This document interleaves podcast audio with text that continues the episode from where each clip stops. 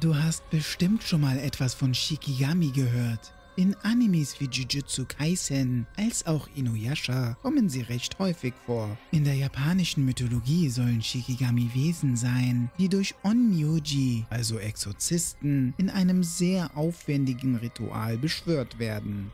Sie zu rufen bedeutet es, einen Gott, Yokai oder auch Yurei und Schlimmeres zu beschwören.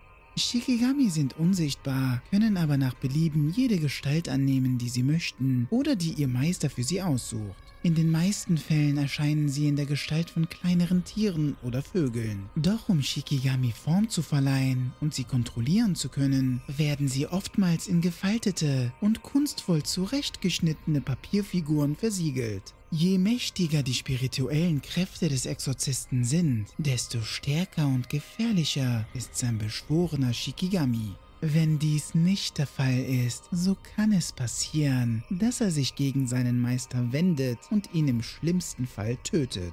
Shikigami sind willenlose Geister, die wie Sklaven alles machen müssen, was ihnen aufgetragen wird. Je nachdem, was ihr Besitzer vorhat, können sie für gute und schlechte Zwecke genutzt werden. Tiere und Menschen in Besitz nehmen und ihre Körper zu lenken, ist für sie ganz einfach. Es heißt, dass Shikigami im alten Japan dazu genutzt wurden, um Menschen zu verfluchen, sie auszuspionieren oder sogar auszurauben.